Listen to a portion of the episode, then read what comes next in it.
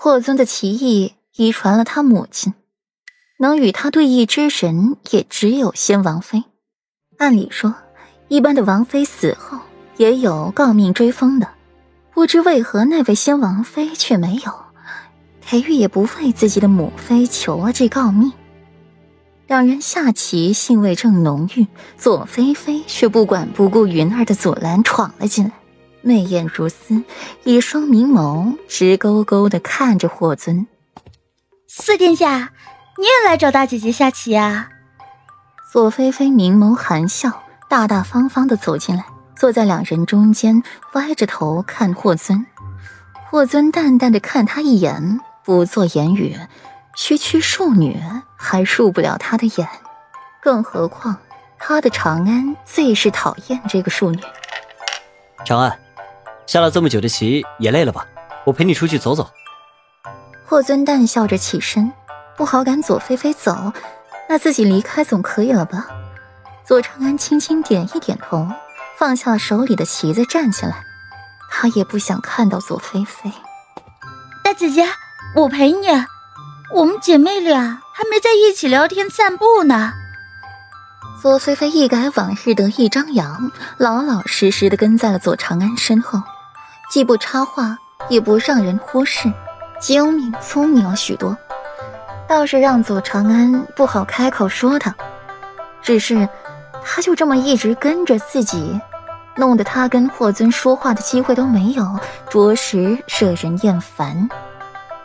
霍尊风度翩翩、温润家公子，自然也不会开口说一些感人的话来，只是心情倒是郁了一些，碍着左长安，才勉强扯出了牵强的笑来。大姐姐，您心情不好啊？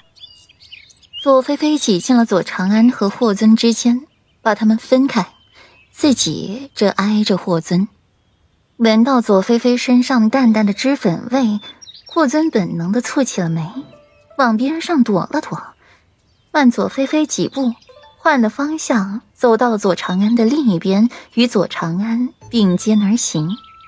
左菲菲眸色暗了暗，复又扬起了一抹璀璨。大姐姐，菲菲想要去狩猎，大姐姐，你陪菲菲去吗？左菲菲眼里闪着光。看了一眼霍尊，到时候把左长安支开，自己就可以同四殿下独自相处了。来漠河时日已久，左菲菲一直就想找霍尊，奈何一直没有机会。这次遇上了，就绝对不能放过。狩猎？你会骑术吗？你会挽弓射箭吗？左长安白了左菲菲一眼，司马昭之心，路人皆知。更何况，他不想去狩猎，省得碰上了清月。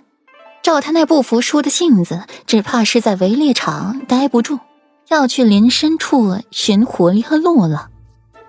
我，左菲菲欲言又止，看了眼霍尊点头支持的模样，后面的话更是说不出口。三个人在外面闲逛，两个是永宁侯家的小姐，一个是皇帝最宠爱的儿子。都是格外的引人注目，左长安也发现了这一点，脚风一转去了别处。左菲菲心底有些不安。大姐姐，咱们这是要去哪儿啊？去找世子妃。裴世子似乎也在帐内不曾出去过。左长安难得回了左菲菲的问题，只是语气充满了嘲讽。什什么？左菲菲惊讶的喊出声：“找顾软，裴世子也在。”左菲菲明眸闪现了惊慌，脸色惨白惨白的。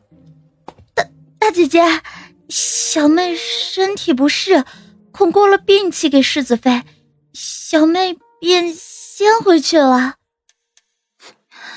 你就不怕过了病气给本小姐？